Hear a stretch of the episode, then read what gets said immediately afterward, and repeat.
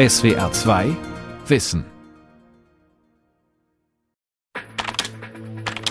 Die künstlich intelligente Gesellschaft. Kollege Algorithmus. Von Wolfgang Streitberger. Das Schiffchen fließt, der Webstuhl kracht, wir weben emsig Tag und Nacht. Halt Deutschland, wir weben dein Leichentuch, wir weben hinein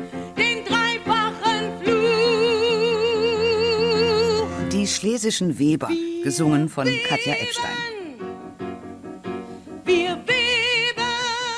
Im Jahr 1844, als Heinrich Heine das Gedicht veröffentlicht, hat die Industrialisierung Deutschlands gerade begonnen. Dampfmaschinen nehmen den Handwerkern das Brot. Und heute? Wieder Maschinen. Die künstliche Intelligenz ist da. Computerprogramme, Algorithmen arbeiten nicht mehr nur ab, was man ihnen einprogrammiert, sie lernen eigenständig dazu, verändern sich laufend von selbst. So wie diese künstlich erzeugte Klangfolge, die ebenfalls Ergebnis eines Algorithmus ist. Ein Computer nimmt die gerade erzeugten Töne und errechnet nach einer bestimmten Regel die jeweils folgenden. Künstliche Intelligenz. Was kommt auf die arbeitenden Menschen zu? Der Verlust aller Arbeit oder die Befreiung von Arbeit oder andere Arbeit? Maschinen, die immer neue Arbeiten übernehmen, das ist nicht neu. Nur so wurde unser Wohlstand erst möglich. Aber lernende Maschinen, die sich selbstständig ihren Aufgaben anpassen, das ist in der Tat neu. Rechnerleistungen, Datennetze und Speichermedien reichen nun aus, die schon mehr als ein halbes Jahrhundert alte Idee wahr werden zu lassen. Das ist mehr als bei allen großen Basisinnovationen seit Erfindung der Dampfmaschine. Es geht um Hunderttausende, um Millionen von Arbeitsplätzen, die wir sichern können, die wir zusätzlich gewinnen können. Das ist unser Ziel. Die Bundesregierung stellt ihre Strategie für künstliche Intelligenz vor. Damit wir eben sowohl in der Forschung als auch in der Lehre für künstliche Intelligenz uns breiter aufstellen können. Am Wir wollen dort 14. auf der November einen Seite 2018 treten die Fachminister Peter Altmaier für Wirtschaft, Anja Karliczek für Bildung und Forschung und Hubertus Heil für Arbeit und Soziales gemeinsam vor die Presse. künstlicher Intelligenz ersetzt werden. Aber gleichzeitig entstehen ungefähr 2,3 Millionen neue Arbeitsplätze in Deutschland. Milliarden will die Bundesregierung aufwenden, damit Deutschland den Anschluss nicht verliert. Oder wieder gewinnt? Es geht auch um die Zukunft der Arbeit. Eine Fabrikhalle in der westfälischen Kleinstadt Beckum. Sie gehört zur Bäumer Group, einem Familienunternehmen mit weltweit 4200 Beschäftigten. Ein Hidden Champion, ein wenig bekannter Weltmarktführer auf seinem Gebiet also. Das sind vor allem Transportbänder in der Zementindustrie, im Bergbau und auf Flughäfen. Der Ingenieur Johannes Stemmer kümmert sich bei Bäumer um die künstliche Intelligenz. Auf dem Digitalgipfel der Bundesregierung im Dezember 2018 in Nürnberg sprach er über KI-Strategien für den Mittelstand, der für Deutschlands Wohlstand so wichtig ist. Durch die Produktionshalle in Beckum fahren kleine Transportwagen auf Bahnen, biegen an Weichen mal links ab und mal rechts. Wir nutzen hier Software und auch künstliche Intelligenz, wenn es um die optimale Routenführung durch das Gebäude des Flughafenbetreibers geht. Heißt also, der Koffer sucht sich befähigt durch Software und Daten den bestmöglichen Weg, um vom Check-in zum jeweiligen Terminal in kürzester Zeit zu gelangen. Stemmer erklärt, wie das funktioniert. Unter der Definition treffen autonome Entscheidungen setzen wir an einigen Stellen künstliche intelligente Algorithmen ein. Und Sie können sich vorstellen, zu Urlaubszeiten ist in einem Flughafen sehr, sehr viel los und dementsprechend haben wir unterschiedliche Auslastungsspitzen und Verkehr, ich sag mal, im Keller eines Flughafens. Und die Sensorik gibt Aufschluss darüber, dass dort mit sehr viel Volumen zu rechnen ist. Dementsprechend mag es nicht die cleverste Entscheidung sein, durch dieses Nadelöhr zu gehen, sondern sich gegebenenfalls eine andere Route auf Basis des Flughafennetzes suchen zu können. Im Grunde genommen geht es darum, das Interpretieren der Echtzeitdaten, die vorhanden sind, um darauf die bestmögliche Routenentscheidung treffen zu können. Die KI verbessert hier also ein Produkt. Am Flughafen entlastet sie das Personal. Ein weiteres typisches Beispiel für die künstliche Intelligenz in der Industrie heute ist die Fehlersuche bei Störungen. Es geht bisweilen so weit, dass wir, wenn wir nochmal in den Flughafenbereich schauen, wir in der Lage sind, ein Problem zu erkennen, bevor der Flughafen es weiß. Einfach auf Basis der Daten, die uns die Systeme liefern und der Fähigkeit, diese zu interpretieren. Das verändert die Arbeit des Servicepersonals bei Bäumer. Der Algorithmus ist hier Kollege. Er assistiert bei der menschlichen Arbeit. Wenn wir ein Produkt haben, was mir maximal gut zeigen kann, an welcher Stelle gerade eine Anomalie oder ein Problem vorliegt, dann wird mein Arbeitsalltag sehr wohl erleichtert und ich verschwende weniger Zeit, damit die Nadel im Heuhaufen zu finden. Was passiert mit der so gewonnenen Zeit? Verlieren hier gerade Serviceleute ihre Arbeit? Also wir haben hunderte Stellen offen und suchen händeringend qualifiziertes Personal. Daher stellt sich dieses Problem aus meiner Sicht gar nicht und von daher geht es eher darum, Methoden zu finden, wie wir weiterhin wettbewerbsfähig sein können. Die künstliche Intelligenz in den Anlagen schützt die Wettbewerbsfähigkeit der Bäumer Group auf dem Weltmarkt. Im Grunde genommen haben sie ohne diesen Software-Part keine Chance am Markt. Die Kern-DNA oder die Historie der Firma Bäumer ist Maschinen- und Anlagenbau und im Grunde genommen geht es jetzt zukunftsgerichtet darum, das Thema Software und damit auch KI zu integrieren in das, was wir heute als Kerngeschäft schon haben. Unterm Strich wird das erwartet. Johannes Stemmer trägt ein Smartphone bei sich, so wie Millionen andere Menschen auch. Auch er kennt die alltäglich gewordenen KI-Dienste für Endkunden wie die Spracherkennung beim Diktieren einer SMS direkt ins Telefon oder automatische Übersetzungen und Bilderkennung. Er weiß, dass große Online-Versandhändler und Social-Media-Plattformen mittels KI Kundenprofile erstellen und damit höchst gezielt ihre Angebote machen. Wir in Deutschland müssen uns bewusst machen, dass die großen Konkurrenten da draußen sind die USA und sind China. So, und da wir das Plattformgeschäft, also das Endkundengeschäft weitestgehend an uns vorbei haben ziehen lassen, haben wir zumindest jetzt die Chance im industriellen Kontext das Thema künstliche Intelligenz für uns zu entdecken. Und die Frage ist nicht, ob das passiert, sondern die Frage ist, ob wir dort mitmischen wollen oder nicht. Und wie sieht es mit der künstlichen Intelligenz in der Steuerung der Belegschaft bei Bäumer aus? Gibt es eine Überwachung der Arbeiterinnen und Arbeiter? Wir sind tatsächlich ganz beim Produkt. Also mir wäre jetzt kein Beispiel bekannt, wo wir mit Software versuchen, die Schritte der Mitarbeiter nachzuvollziehen. Algorithmen, die Anlagen steuern und Menschen assistieren. So stellt sich die KI heute in einem deutschen Betrieb dar, der bei ihrer Einführung als Pionier gilt. In vielen anderen Unternehmen bleibt die KI noch völlig außen vor auch in den meisten deutschen Behörden. Sehr wohl aber findet man KI in der Passkontrolle am Flughafen, wo die automatische Gesichtserkennung schon so manchen Grenzbeamten ersetzt. KI-gesteuerte Lastwagen und Taxis fahren in Versuchen. Einige Versicherungen und Banken sollen bereits Anträge auf Kredite oder Schadensmeldungen mit KI-Algorithmen bearbeiten. Weil Verbraucherinnen und Verbraucher zunehmend auf KI-gesteuerten Online-Portalen einkaufen, verlieren Verkäuferinnen und Verkäufer ihre Arbeitsstellen. Neue Arbeit entsteht dafür anderswo. In der Softwareentwicklung, in Auslieferungslagern und bei Zustelldiensten. Einfache Tätigkeiten sind dort allerdings schlechter bezahlt als im Einzelhandel. Die Abteilung Digitalisierung und Arbeitswelt im Bundesministerium für Arbeit und Soziales in Berlin beobachtet die Auswirkungen der künstlichen Intelligenz auf die Arbeit. Ihre Leiterin Julia Borg-Gräfe rät zunächst einmal zu unterscheiden zwischen sogenannter schwacher und starker künstlicher Intelligenz. Die schwache künstliche Intelligenz ist vor allem diejenige, die logische Abfolgen durch entsprechendes Regelverständnis nachvollziehen kann, wohingegen die starke KI diejenige ist, die tatsächlich ähm, man kann fast sagen, vielleicht innovativ Lösungen finden kann, dadurch, dass sie eigene Denkwege einschlägt, sich selber weiterentwickelt und so weiter und so fort. Schon schwache künstliche Intelligenz trifft Entscheidungen, lernt laufend dazu und findet eigenständig Lösungen für Aufgaben, die der Mensch ihr stellt. Von starker Intelligenz ist die Rede, wenn Computer so etwas wie ein Bewusstsein entwickeln, vielleicht sogar ähnlich wie ein Mensch verstehen, was sie tun, den Menschen in allem übertreffen. Und das, was wir im Moment aber tatsächlich als Fakt konstatieren können, ist, dass diese starke künstliche Intelligenz im Moment noch nicht Realität ist. Das muss man einfach mal so festhalten. Und dass wir im Moment, äh, wenn wir von künstlicher Intelligenz in der Praxis reden, eigentlich ausschließlich von sogenannter schwacher künstlicher Intelligenz reden.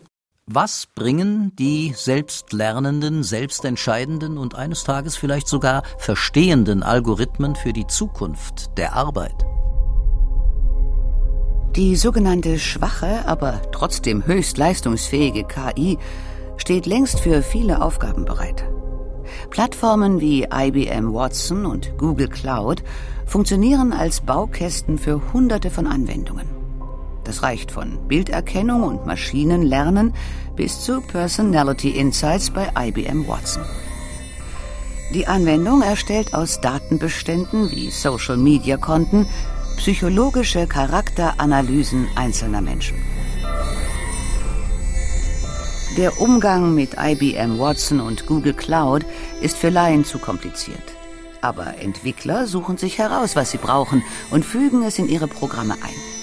Die Plattformen greifen auf gewaltige Datenbestände zu.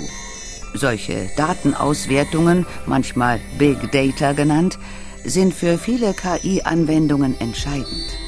Zum Beispiel entstehen aus Sprachdateien Texte, sobald der Algorithmus beim Durchsuchen des Netzes Ähnlichkeiten zwischen Datenmustern erkennt und passende Texte findet, ohne dabei bisher ihren Sinn zu verstehen. Ich habe von 74 bis 80 Informatik studiert. Und äh, damals wurde uns noch gesagt, ihr macht aber auf jeden Fall noch ein anderes Fach nebenbei, wie Mathematik. Wer weiß nicht, ob Informatik in fünf Jahren noch existiert. Gregor Engels ist ein Pionier der künstlichen Intelligenz. Als Informatikprofessor an der Universität Paderborn betreibt er Grundlagenforschung über KI im Arbeitsleben.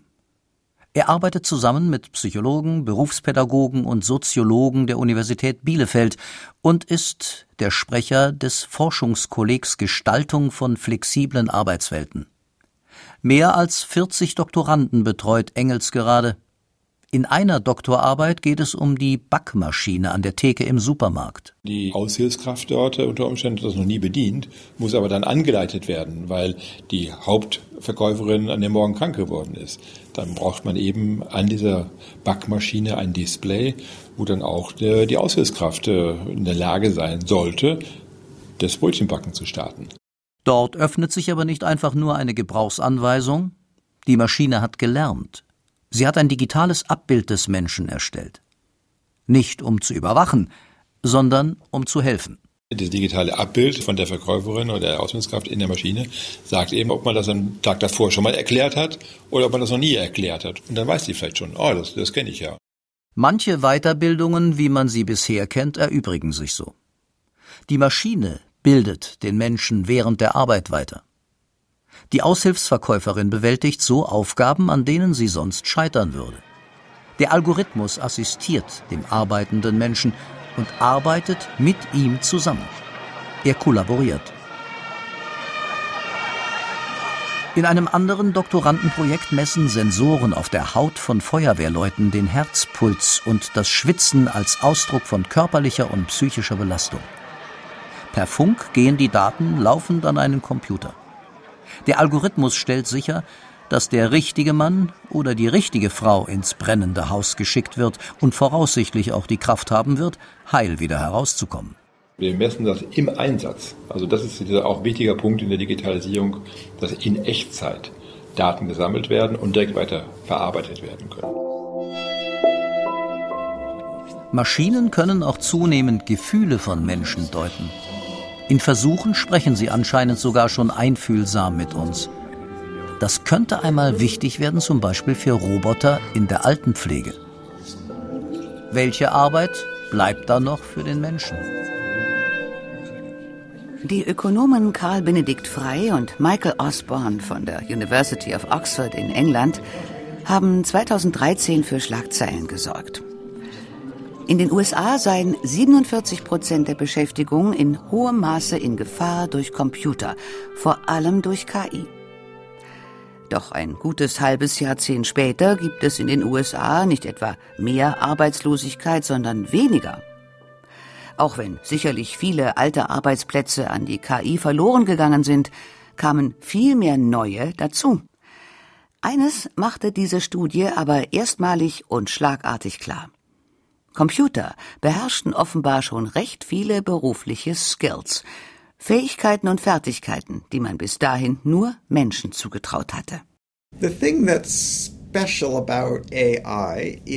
Das Besondere an der KI ist, dass dieses Feld im Grunde jede Fähigkeit beinhaltet, die Menschen haben. Das heißt nicht unbedingt, dass Computer schon alles tun können, wozu Menschen in der Lage sind. Aber es bedeutet, dass für jede beliebige Aufgabe bereits irgendwo ein Computerwissenschaftler oder viele von ihnen an den Fähigkeiten von Computern arbeiten, diese Art von Aufgabe zu erfüllen.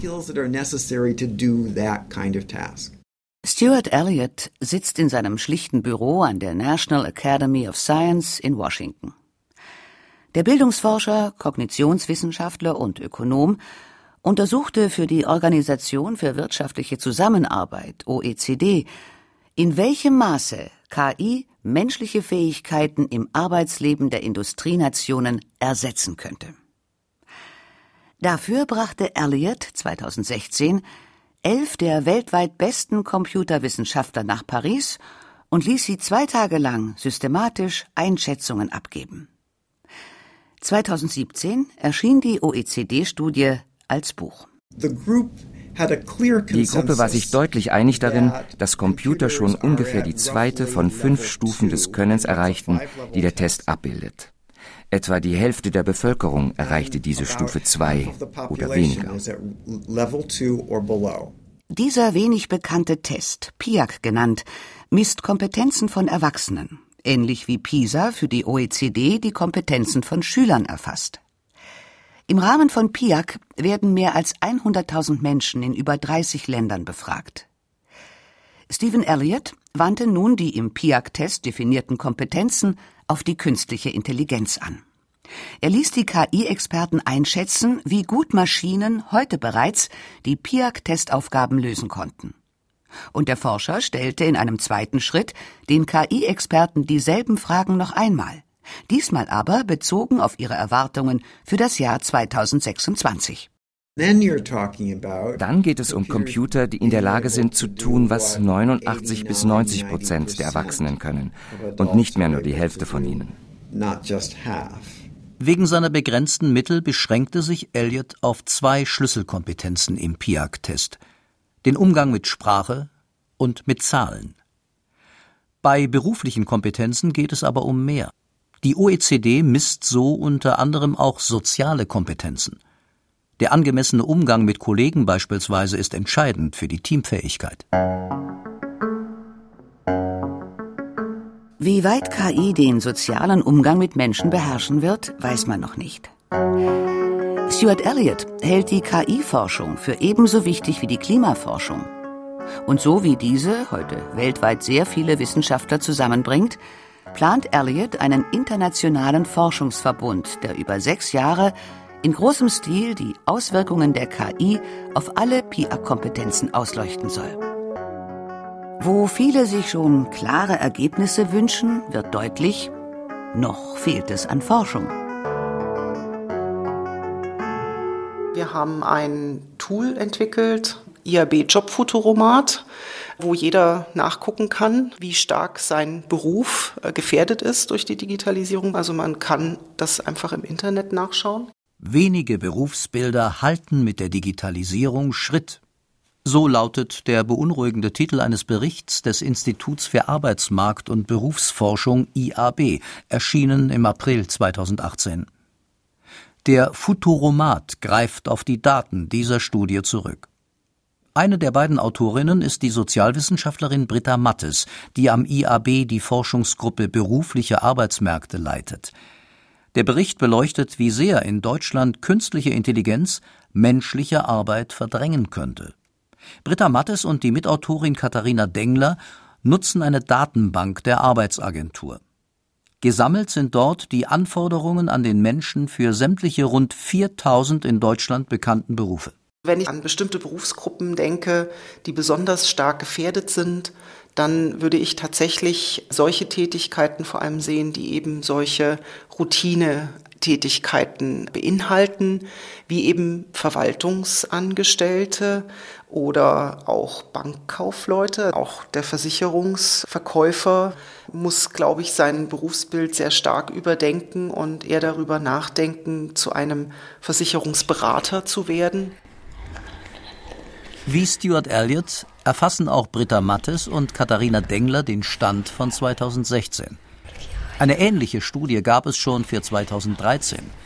Damals arbeiteten 15 Prozent der sozialversicherungspflichtig Beschäftigten in einem Beruf mit sogenanntem hohem Substituierungspotenzial. 2016 waren es schon 25 Prozent, deren Arbeitsstellen technisch besonders leicht durch Computer ersetzbar wären. Mattes Institut für Arbeits- und Berufsforschung erwartet, dass durch Digitalisierung mit künstlicher Intelligenz bis zum Jahr 2025 1,6 Millionen Arbeitsplätze wegfallen werden. Das wären 300.000 mehr, als es Arbeitsminister Hubertus Heil voraussagte. Auf der anderen Seite sollen 2,1 Millionen neue Stellen durch KI dazukommen. Das wären 200.000 weniger. Alles in allem blieben nach der Rechnung des IAB also eine halbe Million Arbeitsplätze weniger für Menschen übrig als in der Voraussage der Bundesregierung. Immerhin, in beiden Berechnungen machen die Gewinne an Arbeitsplätzen durch KI die Verluste mehr als wett. Noch einmal ein Jahrzehnt weiter gedacht, sieht es in der Vorausschau des IAB aber ganz anders aus. Bis 2035 sind es mehr Arbeitsplätze, die insgesamt verloren gehen. Das sind etwa vier Millionen. Und es entstehen auf der anderen Seite 3,3 Millionen Arbeitsplätze. Ein Minus von 700.000 Arbeitsplätzen. Wird es deshalb mehr Arbeitslose geben? Nicht zwingend, denn längst schrumpft die Bevölkerung und wächst der Anteil der Ruheständler. Es braucht immer weniger Arbeitsstellen, um den Wohlstand zu halten.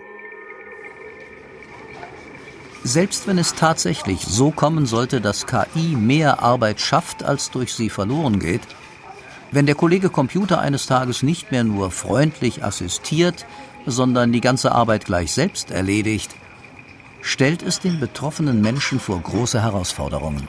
Das heißt, die eigentliche Herausforderung ist gar nicht der Verlust von Arbeitsplätzen, sondern besteht darin, dass wir es schaffen müssen, die Leute, die ihre Arbeitsplätze verlieren, wieder in Arbeit zu bringen. Dies führt zu einer ganzen Reihe von Fragen. Wie lässt sich verhindern, dass die künstliche Intelligenz doch Massenarbeitslosigkeit erzeugt? Was bedeutet das für Schulen, Hochschulen, Aus- und Weiterbildung? Was müssen Menschen heute lernen, um in einer Arbeitswelt der KI bestehen zu können? Oder müssen wir dank der KI vielleicht eines Tages gar nicht mehr arbeiten? Könnte es dazu kommen, dass Maschinen für uns alle den Lebensunterhalt verdienen, ohne dass wir viel dazu tun müssen? Was machen wir dann mit unserer Zeit? Denn Arbeit gibt uns ja auch Sinn im Leben. Würde das ein bedingungsloses Grundeinkommen für alle ermöglichen oder sogar erzwingen, wie es immer mal wieder diskutiert wird? Über all dies ließe sich prima spekulieren. Die Forschung kann dazu bisher nur wenig Stichhaltiges sagen. In einem aber sind sich alle Experten einig. Jetzt werden die Weichen gestellt. Und weil es um Arbeit geht, liegt in Deutschland das Aushandeln der Regeln für die KI nur zum Teil beim Gesetzgeber, bei Regierungen und dem Bildungssystem. Herausgefordert sind vor allem die Gewerkschaften und Arbeitgeber. Wir müssen der Frage nachgehen, was dem Menschen nützt und nicht nur, was technisch machbar ist. Und die Frage wird sein, bestimmt die Maschine den Takt der Arbeit von Menschen oder bleiben es intelligente Assistenzsysteme, die unsere Arbeit insgesamt erleichtern? Rainer Hoffmann vertritt als der Vorsitzende des Deutschen Gewerkschaftsbunds DGB rund sechs Millionen Arbeitnehmer. Wir wollen natürlich auch sicherstellen, dass KI nicht missbraucht wird äh, zur Überwachung von menschlicher Arbeit. Da brauchen wir eine deutliche Nachbesserung beim Beschäftigtendatenschutz. Nicht, dass wir den gläsernen Beschäftigten haben. Der DGB-Vorsitzende hebt ein Thema hervor, das für die KI zunehmend in den Mittelpunkt rückt die Akzeptanz. Solche neuen Technologien, solche Veränderungen lassen sich niemals gegen die Menschen durchsetzen, sondern nur auf der Basis von hoher Akzeptanz mit den Menschen. Und wie steht die Arbeitgeberseite zur KI? Was sagt Steffen Kampeter, Hauptgeschäftsführer der Bundesvereinigung der deutschen Arbeitgeberverbände BDA? Wir werden die Geschichte der Produktivität, der künstlichen Intelligenz nur dann zu einer Volksgeschichte werden lassen, wenn wir auch gestalten, vernünftige Arbeitsbedingungen haben, die sowohl die Chancen absichert, beispielsweise flexible Arbeitszeitregelungen, aber auch die Risiken beispielsweise Regelungen von Nichterreichbarkeiten und ähnliches auf betrieblicher Ebene absichert.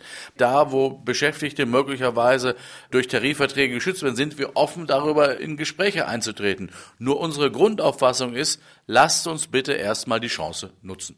Soll KI nun auch eingesetzt werden, um Mitarbeiter zu überwachen?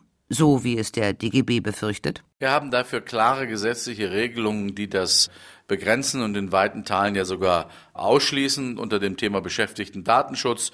Ich sehe keine gesellschaftliche Mehrheit, das kurzfristig zu ändern. Eines Tages wird in der Arbeitswelt auch die Zeit der starken KI kommen, wird KI fast alles besser als die Menschen können. Wann es aber soweit ist, weiß niemand. Auch nicht, ob alle Arbeiten, die technisch ersetzt werden können, dann auch wirklich ersetzt werden. KI ist nicht immer billiger als menschliche Arbeit. Und was die Gesellschaft überhaupt zulassen wird, ist noch längst nicht ausgemacht. Zu den höchsten Formen der Intelligenz zählt ja bekanntlich der Humor. Das letzte Wort hat der Kabarettist Thomas Breuer. Wird bald sogar sein Berufsstand durch Maschinen ersetzt? Ich fürchte ja. Also es gibt ja sowieso eine Hitparade der künstlichen Erscheinungsformen und da äh, belegt die künstliche Intelligenz gleich nach der künstlichen Beatmung und der künstlichen Hüfte bereits einen ehrenvollen äh, dritten Platz, Tendenz steigens. Es geht eben schon gerade dahin, dass das Kabarett ja eher durch die Comedy abgelöst wird. Es gibt zwar immer noch gute junge Kabarettisten, aber das Gros der Comedians nimmt doch überhand. Und ich denke, dass der Job des Comedians äh, speziell in einigen Jahren schon von Humorrobotern übernommen wird. Und ich glaube, das ist eine Kunstform, die nicht so viel Intelligenz benötigt.